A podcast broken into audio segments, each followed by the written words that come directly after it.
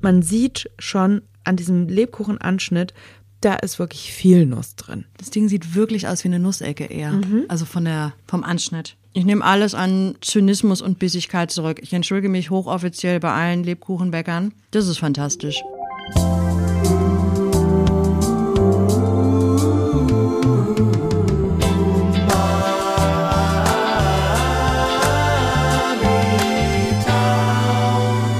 Herzlich willkommen bei Umami Town, der Podcast, in dem ihr in dieser Folge lernt, warum ihr in Nürnberg theoretisch Printen herstellen dürftet, die dann aber Nürnberger Lebkuchen heißen dürfen.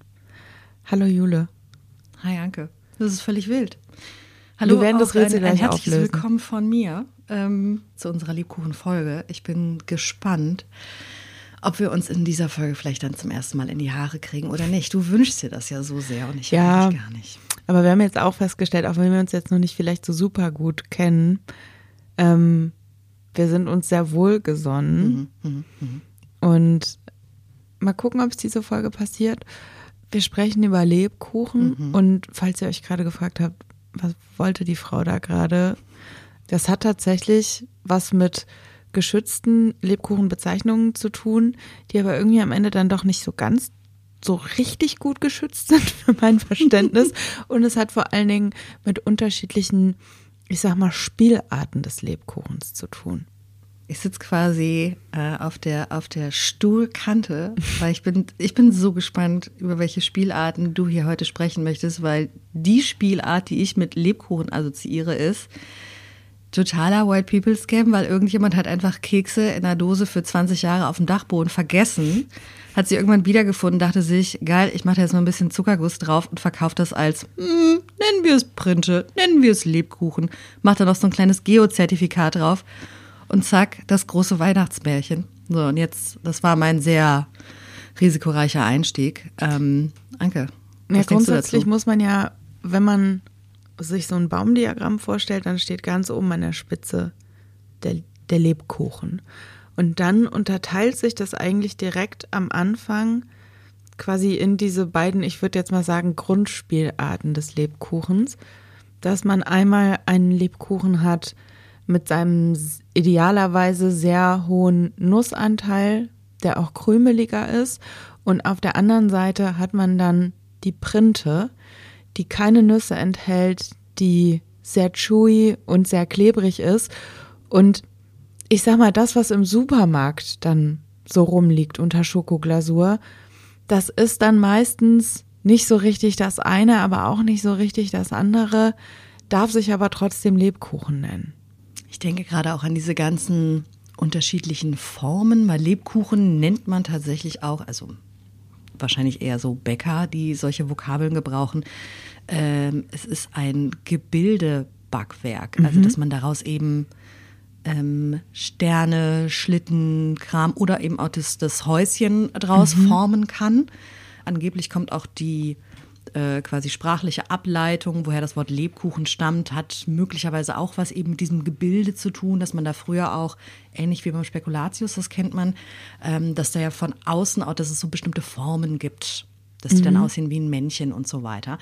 Ähm, ja, und äh, wie gesagt, ich bin, ich bin sehr gespannt, was wir hier heute alles probieren werden und machen werden, weil wenn ich an Lebkuchen denke, denke ich hauptsächlich an diesen flachen, breit gelaufenen, ähm, eben diese, diese Printe quasi, die man eben auch braucht, um dieses Häuschen zusammenzubauen, wo man reinbeißt und Man Also weiß nicht, wahrscheinlich- wie man wieder rauskommt. man ist eine Plombe los, die ist draußen und dann beißt man noch mal rein und denkt, ah, okay, jetzt habe ich mir einen Zahn abgebrochen. Ah, nee, war doch ein Stück Candice.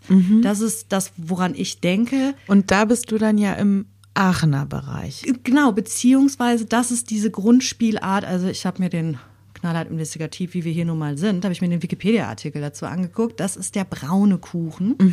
Und das andere, was möglicherweise noch mit Schokolade überzogen ist, einen hohen Nussanteil hat und wo meistens unten irgendeine Form von sowas wie Backpap ähm, äh, Esspapier oder eine Oplate drunter ist, das ist der Oblatenkuchen. Aber dann Weil lass uns doch erstmal die Printe uns Lass angucken. uns die sehr, sehr gerne. Also das Ding, wo ich regelmäßig das Gefühl habe, ich habe jetzt einen Zahn verloren. Die Printe ist auf jeden Fall der Lebkuchen, der sehr wenig Fett enthält, dafür aber sehr viel Honig oder Zuckerrübensirup oder Melasse oder sowas, was am Ende für diese Chewiness dann sorgt. Genau, die Printe, diese Art des Lebkuchens ist eine sogenannte Dauerbackware. Also etwas, was auch sehr, sehr lange haltbar ist. Deswegen ist da sowas wie Ei zum Beispiel nicht vertreten, sondern einfach ein sehr hoher Zuckeranteil. Und das äh, Geheimnis dieser Backware liegt tatsächlich auch in der Zeit, die zwischen Backen und Verzehr liegt, mhm. nämlich möglichst lange, weil durch eben diesen speziellen Teig, der eben auf Eier zum Beispiel und Flüssigkeit verzichtet und sehr viel Zucker hat, ähm, dadurch ist das Gebäck nach dem Backen wirklich knüppelhart. Und mhm. je länger das dann halt wieder reifen darf, umso weicher wird es wieder. Und das ist halt dann auch das, das Schöne, dass es halt eine Dauerbackware ist. Und ähm, wie alt ist denn wohl der Lebkuchen? Also man macht das seit, seit Jahrhunderten gefühlt. Und dann war das natürlich was ganz, ganz Tolles, dass man halt mhm. halt monatelang so ein, so ein würziges Zuckerbrot ähm, lagern konnte. Mhm. Und tatsächlich sind da ja diese Candice-Stücke auch noch drin. Und das finde ich richtig erstmal auf den ersten Blick anti-intuitiv, dass diese Candice-Stücke den Teig lockerer machen.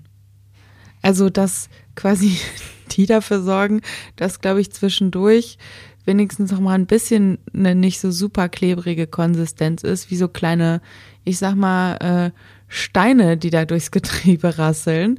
Und die machen diesen Teig dann am Ende tatsächlich lockerer, finde ich irgendwie auch ein bisschen crazy. Ja, oder sie geben zumindest eine andere Textur. Mhm. Ne? Also, das, also beim Essen braucht man ja durchaus mal ähm, einen anderen äh, einen anderen Aggregatzustand, also eine andere Textur, mhm. dass man mhm. da nicht die ganze Zeit nur weich oder äh, äh, nur flüssig, sondern dass dann dazwischen halt auch mal was anderes kommt. Und da ist eigentlich so eine Nuss total willkommen, mhm. aber im Falle des Lebkuchens ist es dann tatsächlich ein Kandisstück. Mhm. Finde ich auch, finde ich nicht, nicht verkehrt. Ja, und wir haben ja gerade auch schon über so Begriffsbezeichnungen beziehungsweise geschützte Begriffe gesprochen. Und Printe an sich, das ist ein Begriff, der ist nicht geschützt. Also das ist so ein, wie so eine Gattungsbezeichnung, aber wenn man dann sich die Aachener Printe nimmt, das ist dann eben die Printe, die im Stadtgebiet von Aachen und noch in so ein paar Orten um Aachen drumherum irgendwie hergestellt wird. Das darf sich halt dann nur Aachener Printe nennen. Also die gibt es wohl als sogenannte Hart- und als sogenannte Weichprinte, finde ich auch sehr schön. Aber das ist halt die berühmte mit den, mit den Kandisstückchen da drin, mhm. auf jeden Fall. Fun Fact, du hast gerade über die Lockerung des Teiges gesprochen, mhm. was ich ehrlich gesagt, wenn man an diese braunen Lebkuchen denkt, schon für ich, ich finde es ein bisschen ironisch. Man glaub, fragt sich, wie unlocker das wäre, wenn. Und in, in, diesem, in diesem braunen Lebkuchen sind nicht äh, ein, sondern zwei wirkliche Lockerungsmittel, sogenannte Triebmittel sind da drin. Und man mag es kaum glauben, also die machen meiner Meinung nach nicht so einen ganz guten Job, aber egal, jedenfalls, sie sind drin und zwar Hirschhornsalz und Pottasche. Und mhm. das finde ich sind beides so Zutaten. Man kennt das ähm, im Advent, wenn in den Supermärkten dann so langsam diese Aufsteller mhm. vor den mhm. Regalen anfangen, eben mit Lebkuchengewürz, Spekulatiusgewürz, äh, Orangat, Zitronat mhm. und so mhm. weiter. Da sind auch immer diese Tütchen mit Pottasche und Hirschhornsalz dazwischen. Wo ich immer so denke, so, ist das was, was man essen sollte? Ich denke jedes Mal bei diesem Hirschhornsalz, wie viel Hirschhorn, aka Geweih, ist da eigentlich ist drin? Ist da denn wirklich Hirschhorn drin? Mittlerweile nicht mehr. Meine äh, mal wieder investigative Recherche hat ergeben, dass es Quellen gibt, die sagen, natürlich hatte das was, also historisch betrachtet, mit den mhm. Geweihen zu tun dass man da wahlweise Brühen draus gekocht hat und aus den Dämpfen hat man dann halt quasi Salze gewonnen oder man hat tatsächlich äh, irgendwie diese Geweihe mhm. zerkleinert.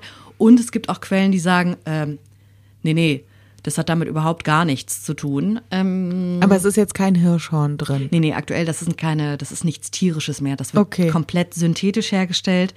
Ähm, man nennt das Ammoniumcarbonat. Und das ist ein Salz der Kohlensäure. Okay. Und das erklärt dann auch quasi, warum es, also wir werden jetzt, finde ich, chemisch nicht noch tiefer einsteigen. Ähm, Aber wir, wir können wir uns bei Kohlensäure einfach ja daran, Kohlensäure merken. macht was Fluffiges und das Hirschhornsalz soll den Teig fluffig machen. Ganz genau. Da ist quasi, also es bildet sich beim Backen Ammoniak und deswegen, das hat einen wahnsinnig intensiven Geruch. Und ich kann mich dran erinnern, in meinem Lehrbetrieb mal wieder, dass es dort im Dezember im Advent über weite Strecken stank wie die Sau, obwohl es in der Backstube ja immer wahnsinnig gut duftet. Und das war halt jedes Mal dieses Hirschhornsalz, wenn man Lebkuchen gemacht hat. Und nicht nur, dass das Hirschhornsalz quasi für zur Lockerung des Teiges da ist, es ist auch geschmacksgebend. Ähm, es ist so ein bisschen so ein bisschen Salmiak, so ein bisschen Lakritzmäßig. Das heißt, es wird mittlerweile auch viel ersetzt, weil ähm, dem Hirschhornsalz auch nachgesagt wird, dass beim Backen ähm, dass sehr viel Acrylamid gebildet wird und dann wird es regelmäßig mit sowas wie Natron zum Beispiel ersetzt. Ähm, kann man total machen, aber es gibt Leute, so Lebkuchen-Hardliner, die vermissen dann diesen speziellen Geschmack, den das Hirschhornsalz mitbringt. Also wir haben gelernt, es ist ein Triebmittel, was aber tatsächlich auch einen gewissen Eigengeschmack mitbringt, im Gegensatz zu Natron oder Backpulver zum Beispiel. Und wie sieht's mit der Pottasche jetzt aus? So, unsere Pottasche ist einigermaßen geschmacksneutral. Ich finde es nach wie vor völlig wild, sich vorzustellen, dass man da Asche reinmacht, wobei wir werden mit Sicherheit in Zukunft äh, häufiger über Lebensmittel sprechen, wo einfach irgendwie ein bisschen Asche dabei ist. Chèvre zum Beispiel. Aber egal. Ja, jedenfalls. oder Kohle oder was weiß ich nicht was. Es ist, äh, es ist tatsächlich ursprünglich, mittlerweile wird das alles synthetisch hergestellt und da werden nicht mehr irgendwelche äh, Pflanzen abgebrannt. Aber ursprünglich ist das Pflanzenasche, die oder auch eine Holzasche und die wurde dann quasi, die wurde mit, mit, mit Wasser, ähm, wurde die ausgewaschen, bis halt wirklich so dieser, dieser Backpulverrückstand mehr oder Okay. weniger da ist. Und jedes Triebmittel, also wie gesagt, sowas wie Backpulver oder Natron und so weiter, hat bestimmte Eigenschaften, die sind nicht immer alle gleich und ähm, einfach miteinander auszutauschen. Und es geht auch nicht immer nur um ähm, den Eigengeschmack, sondern eben auch um die Art des Triebs, ähm, wie großporig etwas ist, geht's eher nach oben. Und bei der Pottasche geht's in die Breite. Und wenn Okay. man jetzt eben genau an diesen braunen Lebkuchen denkt, Wie der so breit da wie der so breit zerläuft, dafür ist die Pottasche verantwortlich. okay. Aber es ist, es ist also gewünscht. Es ist alles gewünscht und kein Unfall. Was soll alles so mit dieser Printe? Naja. Und naja, also diese, diese Pottasche wird mittlerweile eben auch synthetisch hergestellt und ist, ist überhaupt nichts Wildes. Aber die ist halt für eine bestimmte, einfach für so einen bestimmten, die Art des Triebs verantwortlich. Und ähm, ja, kann man mal reinmachen, wenn man das möchte.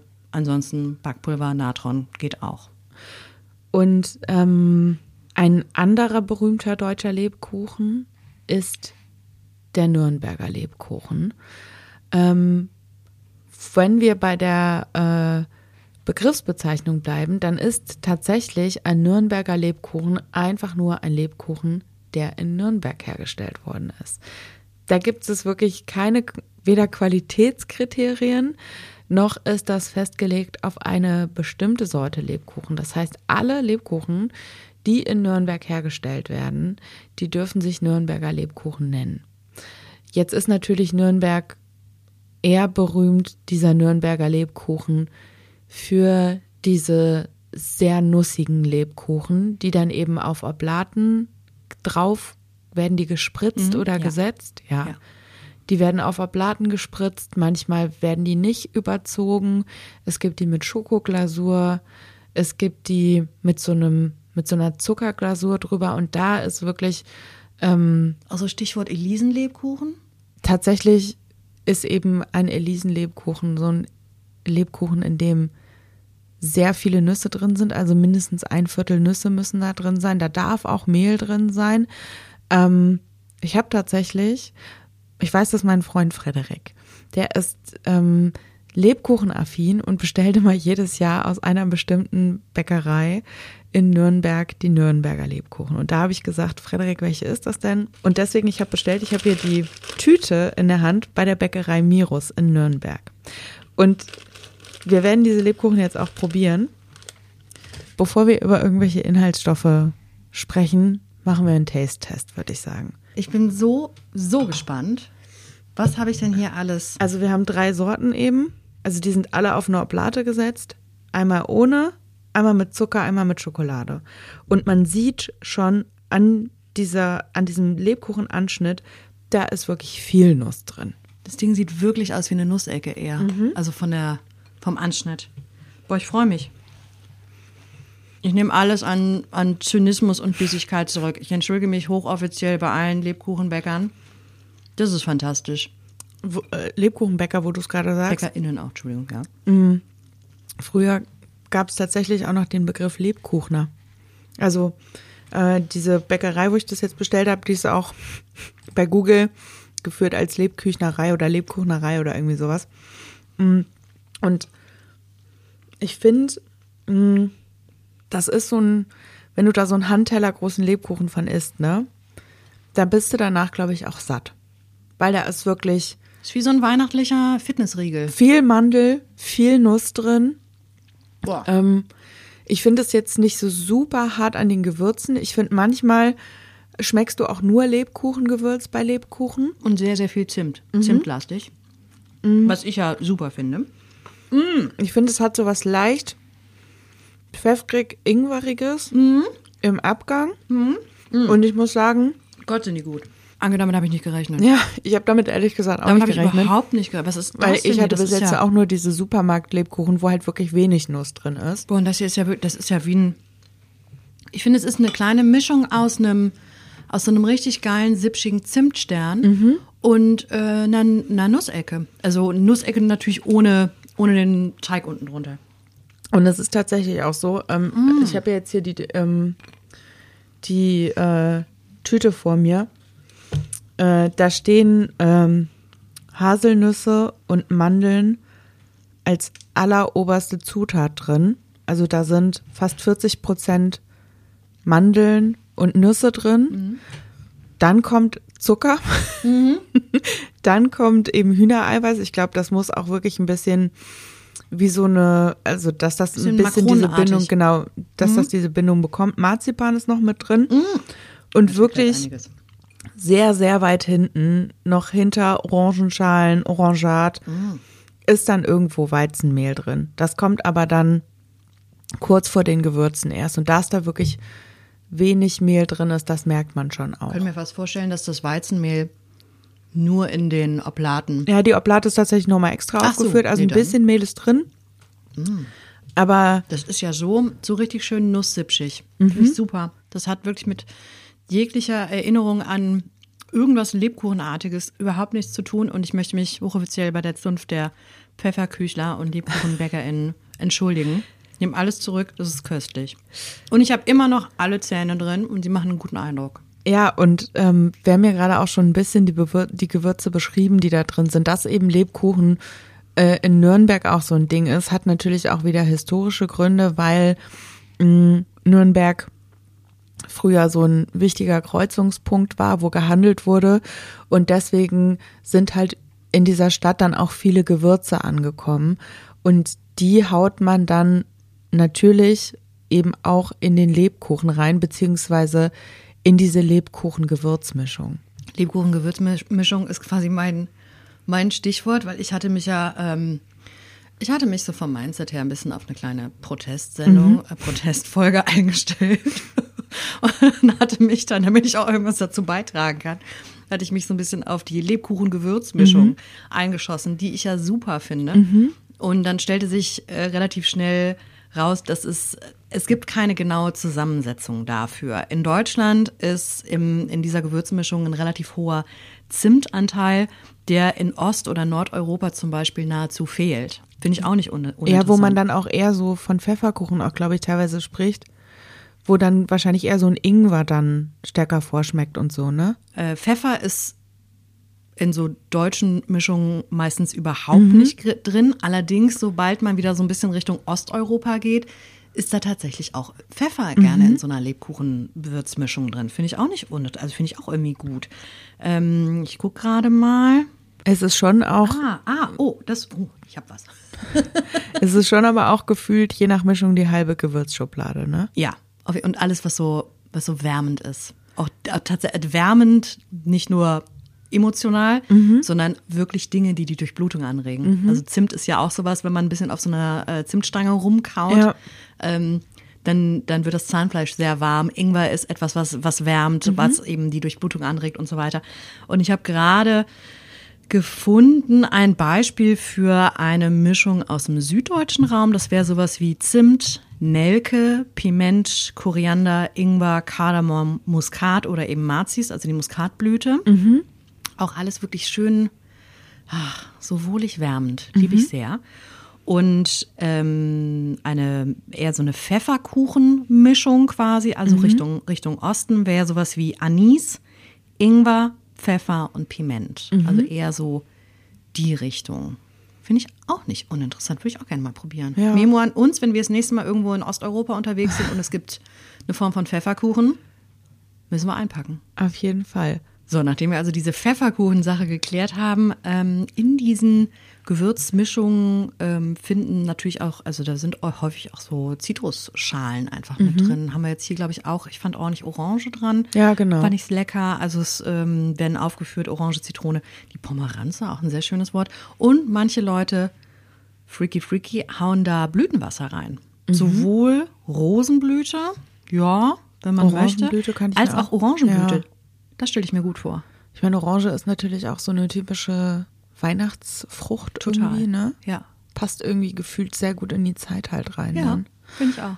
Und ähm, tatsächlich ein Lebkuchen, der das ganze Jahr eine wahrscheinlich mittlerweile sehr untergeordnete Rolle, mh, vor allen Dingen so im Rheinland und auch so in diesen angrenzenden Grenzregionen in den Niederlanden und ähm, Belgien spielt, ist der Soßenlebkuchen. Beziehungsweise so ein Frühstücksbrot, da kannte ich das früher drunter. In Holland heißt das Ontbijtbrot, also auch Frühstücksbrot im Prinzip. Wenn man jetzt den Soßenlebkuchen an sich nimmt, dann ist das eben ein Lebkuchen, der dann eher so Richtung Printe geht, der aber viel weniger süß ist. Also das ist eben kein Nusslebkuchen, sondern das ist eben ein Mehllebkuchen, der ein bisschen Gewürze hat, der einen hohen Mehlanteil und einen geringeren Zuckeranteil hat. Ist das sowas wie dieses, ähm, was man häufig in, äh, ich bin, ich bin ein Kind von der Grenze, in holländischen Tankstellen bekommen hat? Diese länglichen Blöcke, die so, so, aussehen, als wären sie in der Kastenform Ja, gebacken genau. worden? Hm? Das ist das Frühstücksbrot. Ja, genau. Und das kann man, wenn man jetzt nicht einen Soßenlebkuchen bekommt, auch sehr gut als Ersatz nehmen. Und der Soßenlebkuchen, der wird tatsächlich im klassischen rheinischen Sauerbraten verwendet. Da süßt man die Soße ein bisschen mit und vor allen Dingen bindet man die damit, weil wenn man da den Soßenlebkuchen reinschmeißt, dann löst er sich natürlich auf und dann ähm, bindet der im Prinzip die ganze Soße ab. Und äh, wir hätten jetzt in dieser Folge Lebkuchen backen können, aber wir haben uns dafür entschieden, ähm, eine belgische Spezialität zu machen. Ich und zwar, sehr, sehr ab. Ich finde es saulustig. und zwar Sürfleisch. Also das heißt im Prinzip Sauerfleisch übersetzt. Das gibt's auch in den Niederlanden. Und das ist von der Idee her eigentlich ein Sauerbraten, der sich als Gulasch verkleidet hat. Das ist klein geschnittenes Fleisch, was in Essig eingelegt wird und wo dann eben in die Soße klassischerweise der Lebkuchen oder in unserem Falle das Frühstücksbrot reinkommt. Und in Belgien, zumindest in, oh Gott, ist es Flamen? Ja, gibt es das an, an Pommesbuden zusammen mit Pommes mit Mayo. Ja. Das finde ich fantastisch, weil ich denke immer so der Sauerbraten, also das wäre so ein bisschen das Äquivalent dazu. Ja. Das ist so ein das ist so ein Gericht, da sitzt du am Tisch mit einer weißen Tischdecke und es gibt dazu halt eben Klöße und Rotkohl und ne ähm, Mhm. und dann stehst du da halt einfach in der Frittur und dann ist Dann da halt kannst du dir so eine Kelle. Surfleisch drauf Finde ich, finde ich ganz fantastisch. Ich möchte noch eine, bevor wir loslegen, worauf Ja. ich mich wirklich sehr, sehr freue, möchte ich äh, noch ganz kurz dazu sagen, ich habe kürzlich eine, ähm, eine sehr gute Fleischersatzerfahrung gemacht, weil Ja. für die ähm, vegetarischen ZuhörerInnen ähm, hätte ich jetzt eine, eine schöne kleine Alternative im Angebot. Und zwar ist es das, es war allen Ernstes das 3D-Fleisch aus, äh, ich glaube, von einem israelischen Startup ist Ja. das. Sobald man irgendwie äh, Fleisch aus dem 3D-Drucker eingibt, das ist schon auch eine kleine Investition gewesen. Mhm. Und ähm, ich habe das mal ausprobiert. Und ich glaube, das war quasi die Steak Edition. Und die konnte man ganz fantastisch, ich finde, nicht in Steak verwandeln. Ich finde, man konnte sie wirklich sehr, sehr gut in sowas Geschmortes Mhm. verwandeln. Und ich kann sie mir jetzt quasi als, äh, als 3D-Surfleisch, kann ich mir das sehr, sehr gut vorstellen. Ich würde da mit diesem vorher Marinieren vielleicht ein bisschen aufpassen Ja. und das mal so für vielleicht eine Stunde oder zwei Mhm. Aber das anschließend genau so verarbeiten, als würde man einen Gulasch kochen. Also Ja, und genau dann das, vielleicht ein bisschen mehr. Essig in die Soße reintun oder so. Ich glaube auch, dass das mit sowas wie Jackfruit oder sowas Ja. ganz gut ähm, klappen kann.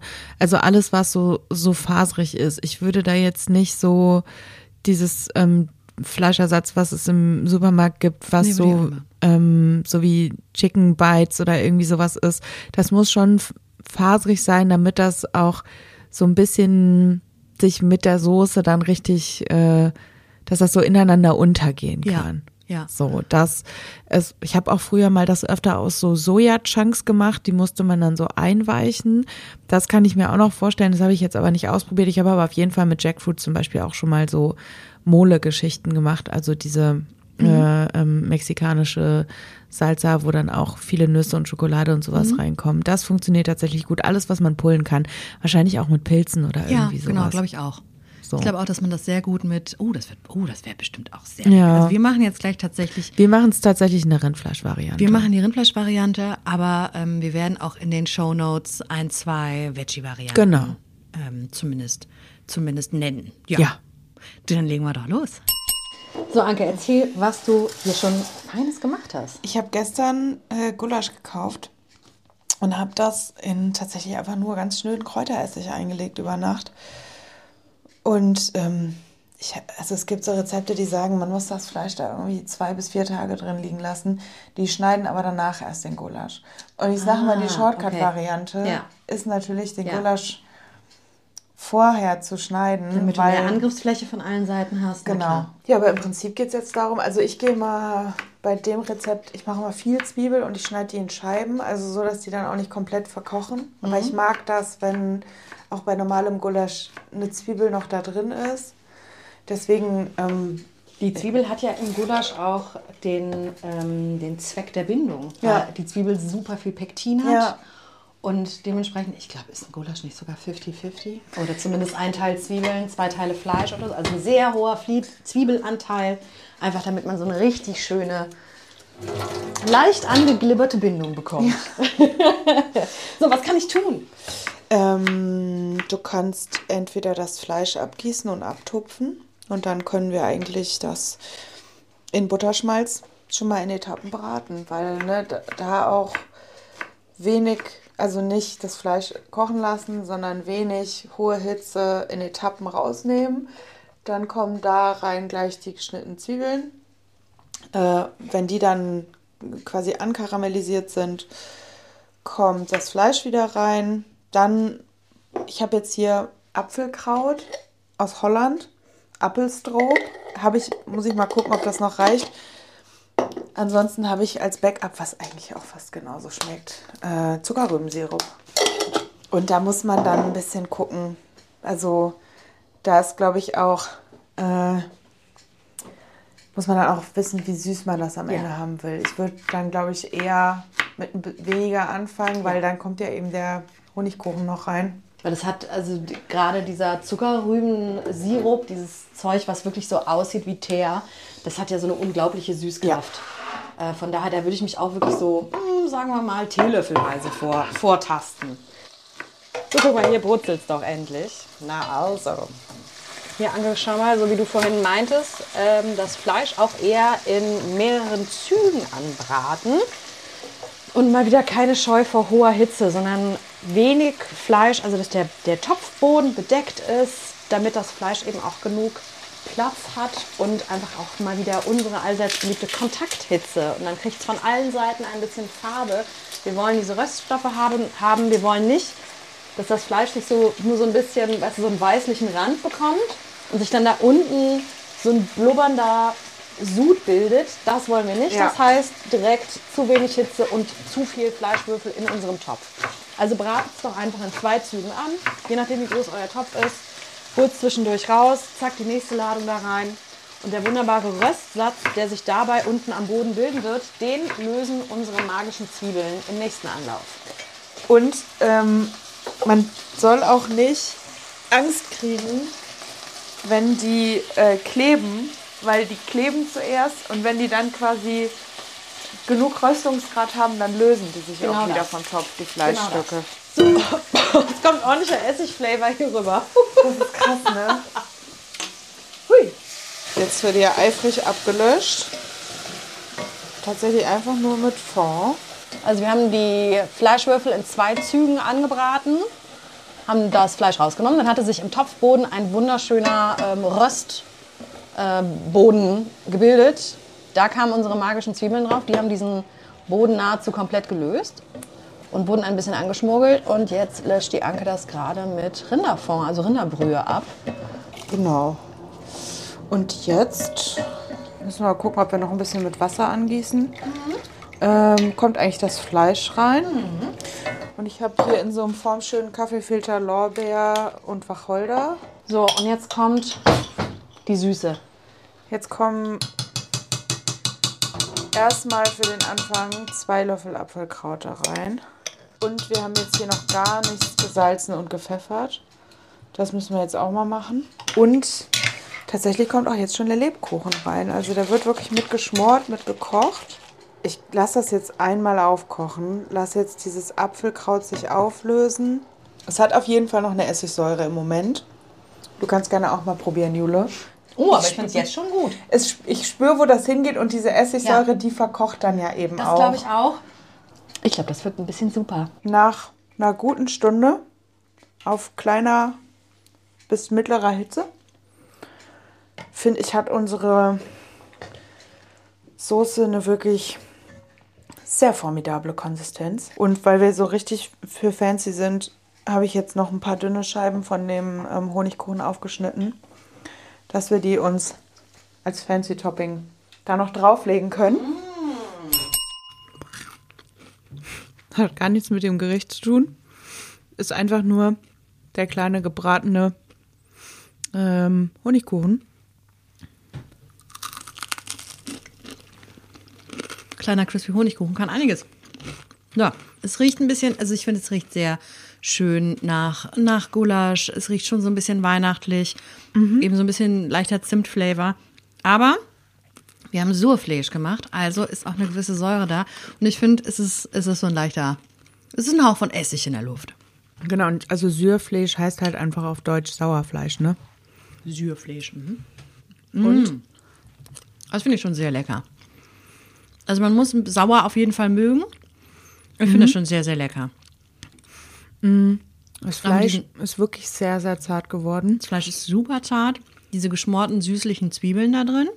Ich hatte es mir auch noch viel, viel weihnachtlicher, also mehr Lebkuchen in your face vorgestellt. Und das ist es überhaupt gar nicht. Nee, wobei man auch sagen muss, dieser Honigkuchen, der da jetzt drin ist, mh, da sind jetzt nicht so ultra krass viele ähm, Lebkuchengewürze auch so drin, die klassischen. Und dieser Honigkuchen ist tatsächlich auf einer Basis von einem Roggenmehl. Und was der halt natürlich vor allen Dingen macht, ist einfach wirklich ähm, die Soße extrem schön binden. Ähm, da musste man jetzt wirklich gar nicht noch mit Stärke oder sowas nachjustieren. Das hat echt gut geklappt.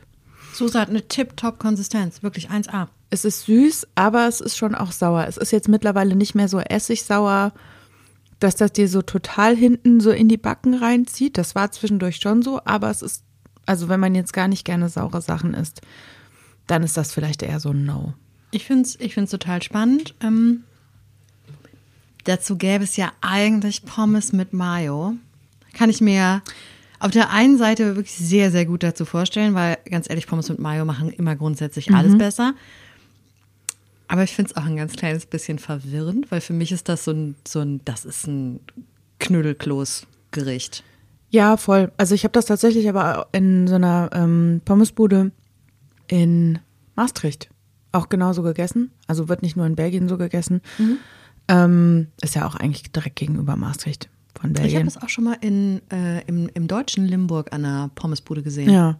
Hm? Und ähm, ich kann mir das tatsächlich auch vorstellen auf so einem Kartoffelstampfbett. Oh ja. Ich, also da hat man dann jetzt natürlich, wenn man da jetzt ein Kloß drunter macht oder einen Kartoffelstampf oder ein Kartoffelpüree, da hat man natürlich nicht so viel Varianz in der Textur, um es mal so zu sagen. Ne? Das ist halt so weich und warm und wohlig.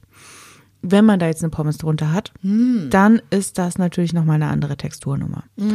Muss man die Pommes aber auch relativ schnell essen, weil die werden dann ja unter einer Soße auch verhältnismäßig schnell, verhältnismäßig weich. Ja, ich finde ja, dass auch so Sachen wie, ähm, wie heißen sie denn, Chili Cheese Fries, ich finde, die haben so exakt zweieinhalb Minuten einen gewissen Reiz und danach denkst du dir, na, das haben wir aber nicht zu Ende gedacht. Ich meine, wenn man da jetzt nochmal sich die Reste von diesem Honigkuchen kurz brät, dann wieder wirklich kalt werden lässt, dann werden die nämlich hart, weil der Zucker dann auch wieder hart wird. Dann hat man ja auch so diesen kleinen Crunch-Moment da drauf. Kleinen Crunch da drauf, so wie so, wie so kleine, kleine Chips oben drüber. Uh, finde ich auch sehr gut. Ich glaube, ich wäre einfach bei einem Kartoffelbrei dabei. Finde ich super. Ich bin jetzt gut gesättigt und ähm, bin bereit, die Hausaufgabe anzutreten, Jule. Ich dachte ja tatsächlich, ich mache eine, eine richtige Protesthausaufgabe und es gibt Spekulatius oder so. Hab mich dann aber wirklich dagegen entschieden, aus Überzeugung. Dachte mir aber, vielleicht braucht ihr ja noch zum Beispiel eine weitere, eine kleine Gemüsebeilage zu eurem Weihnachtsdiner demnächst. Ähm, und vielleicht möchtet ihr den, den Spirit von den Lebkuchen mit in euer Gemüse packen. Und ähm, ich kombiniere Lebkuchengewürz oder Teile vom Lebkuchengewürz total gerne mit Rotkohl. Sei es ein roh marinierter Rotkohlsalat und da richtig schön dick Nüsse rein, Granatapfelkerne, Feta-Käse, solche Geschichten, super lecker und da halt den, den Rotkohl, auch das Dressing so ein bisschen mit Lebkuchengewürz marinieren. Oder wirklich der geschmorte Rotkohl auf dem Herd, wo noch ein Apfel drin ist, Zwiebel, ähm, eine Orangenschale, solche Dinge. Ich mache da anschließend auch immer sehr, sehr gerne so einen dicken Löffel von, von der Marmelade rein, je nachdem, was da ist. Ein Quittengelee, ein Johannisbeergelee, eine Erdbeere jetzt vielleicht nicht, Preiselbeeren, falls jemand noch so ein ewig angebrochenes Glas Preiselbeeren im Kühlschrank hat. Hast Immer du gerne in so meinen ein Kühlschrank geguckt jetzt? Hast du da dieses Glas Preiselbeeren stehen sehen? Hat nicht, was hat da nahezu vielleicht seit paar jeder Monaten irgendwie so ein rumsteht? seit gefühlt anderthalb Jahren angebrochenes Glas Preiselbeeren da und man weiß gar nicht mehr, wofür hatte ich das denn nochmal? Naja, und dem was, da ist so ein Das Rotkohl, kann man gut im Rotkohl versenken. Rotkohl, eine ganz tolle, also auch so ein bisschen, ich finde Restverwertung klingt so mies, aber manchmal hat man ja wirklich noch, hier sind noch so zwei Löffel Quittengelee und da ist noch so ein Löffel. Und dann macht man halt einfach diese Gläser alle leer. Ich finde, Rotkohl ist da total dankbar. Ich finde, der kann richtig viel Frucht und auch süß vertragen. Ähm, und ich mache da auch immer gerne noch ein Löffelchen Essig dran. Und ich, ich mag total gerne diese wärmenden Lebkuchengewürze an meinem Rotkohl dran. Das trifft sich total gut, weil ich habe tatsächlich ähm, auch so ein Tütchen Lebkuchengewürz. Mhm. Ähm, das ist da auch schon länger in der Gewürzschublade, wo ich auch immer so dachte, Lebkuchen backen, weiß ich jetzt nicht, ob Mhm. ich da jetzt so für mich direkt Bock drauf habe. Und das ist ja perfekt. Und ich finde, es ähm, geht auch sehr, sehr gut. Also ich würde das Rezept, das wäre, wär, finde ich, eine schöne, schöne Hausaufgabe. Ich glaube, ein Rotkohlrezept kann man spätestens ab dem ersten Advent einfach immer gut gebrauchen. Ich würde das Rezept ähm, für den Rotkohlsalat, in, äh, für Quatsch, für das äh, geschmorte äh, Rotkraut würde ich in die Shownotes packen. Ähm, und einfach nur als Alternative für den Fall, dass man dann dieses angebrochene Tütchen Lebkuchengewürz loswerden möchte. Ähm, es gibt so bestimmte Kohlsorten, die man ganz hervorragend auf dem Backblech im Ofen machen kann. Ein Rosenkohl, Blumenkohl ähm, oder auch kein Kohl, aber ein Kürbis. Wird ja gerne so in so Spalten geschnitten, einfach mit Schale, ab aufs Backblech, bisschen Öl dran. Und auch da, ich würde je nachdem, wie lange der Kohl braucht, wenn der, sagen wir mal, 25 Minuten im Backofen braucht, ich würde so für die letzten zehn Minuten dann da so, eine, so einen richtigen Esslöffel Lebkuchengewürz mit dran machen. Also natürlich rechnet dann damit, dass ihr auch ein bisschen Säure braucht, vielleicht noch einen kleinen Zitronensaft hinten drüber. Aber das mag ich total gerne. Gerade so ein, so ein gebackener Blumenkohl aus dem, aus dem Backofen, der so ein bisschen, bisschen krösch, ein bisschen so eine kleine Röstkruste hat. Und da finde ich, oder auch so ein Rosenkohl, überraschend gut. Einfach halbieren, aufs Backblech, bisschen Öl, bisschen Salz und Lebkuchengewürz dran. Dem Ganzen steht natürlich immer sehr gut eine kleine Zitrusfrucht, ein bisschen Abrieb, sei es Grapefruit, Zitrone, Limette, Orange, passt super. Und so kann man dieses Tütchen Lebkuchengewürz, finde ich, sehr, sehr gut abbauen. Ich fühle mich sehr gut versorgt und ähm, lass dich vielleicht einfach zwei Songs noch auf die Playlist packen, bevor ich noch zwei drauf packe. Sehr, sehr gerne. Ich weiß, dass wir keine Weihnachtsplaylist machen und damit fangen wir hier auch gar nicht erst an. Ich mache ich mach ein ganz mini, mini kleines bisschen Weihnachten auf. Ein einziger Song. Come on, es ist die Lebkuchenfolge. Es ist, Okay. Bin gar, nicht sicher, ob schon erster Advent war. Wir sind auf jeden Fall im Dezember. Ähm, es ist Sammy Davis Jr. mit dem Sweet Gingerbread Man. Ich Jule, das ist schade, weil das habe ich auch. Ja, aber es ist doch total schön. Dazu dann kann man halt doch heute diesmal nur drei Songs. Aber ist It doch is what völlig, it is. völlig in Ordnung. Das ist halt ein, ein schöner kleiner Weihnachtssong. Man kann dazu sehr gut Der aber auch nicht trinken. zu doll, super krass schlimm weihnachtlich ist. Nein, eben nicht. Aber ich, ich finde, man hat so ein muckeliges Gefühl, so einen dicken Schal quasi um und trinkt irgendwie einen Eggnog Mhm. Ja. und isst einen Zimtstern und ist fröhlich. Absolut.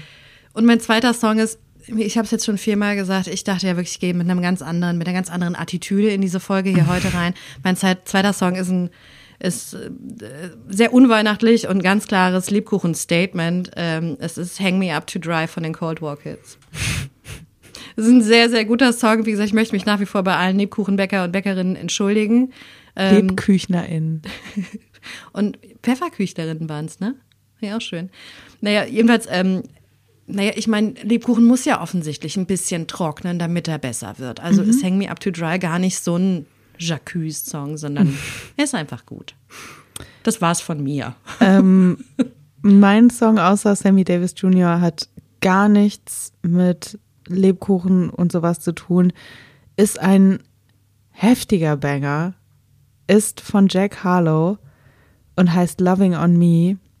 Es ist einfach RB-Pop. Es ist, wenn man auf der Apero-Playlist auf der zweiten Flasche Cremant schon grindet und kurz davor ist, das Haus zu verlassen und sich nochmal so, sich noch mal so hochhypt. Und es ist ein bisschen Gewürz drin. Er äh, singt, wenn ich nicht komplett falsch liege, I'm Vanilla Baby, womit er natürlich nicht das Gewürz meint, aber es ist immerhin ein Gewürz. Ein, ein, ein, ein Gewürz als Wort enthalten bei Jack. Harlow. Richtig, Mich- mich richtig. hast du überzeugt.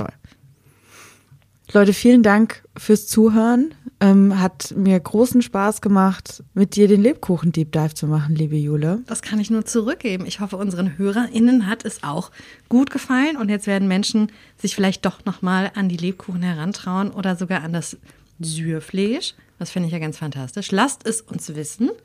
Schreibt uns gerne Nachricht. Ihr könnt Abonniert das uns auch wissen lassen, wenn ihr ähm, eine Bewertung schreibt, dann kann man zum Beispiel bei Apple Podcasts kann man nicht nur Sterne vergeben, sondern kann auch einen Text schreiben. Das heißt, ihr könntet uns auch Bescheid sagen, indem ihr uns fünf Sterne gebt und dann in die Bewertung uns einfach eine persönliche Nachricht noch reinschreibt oder irgendwie sowas. Das geht auch sehr gut. Das wäre völlig okay. Nächste Woche geht's hier bei Umami Town weihnachtlich im gröbsten Sinne weiter mit der Mandarine und der Clementine. Stimmt. Es wird fruity. Stimmt. Was so vom Nikolausteller äh, übrig bleibt. Oder was in der St. Martins Tüte irgendwie drin Genau, war, wo man auch so denkt, naja, okay.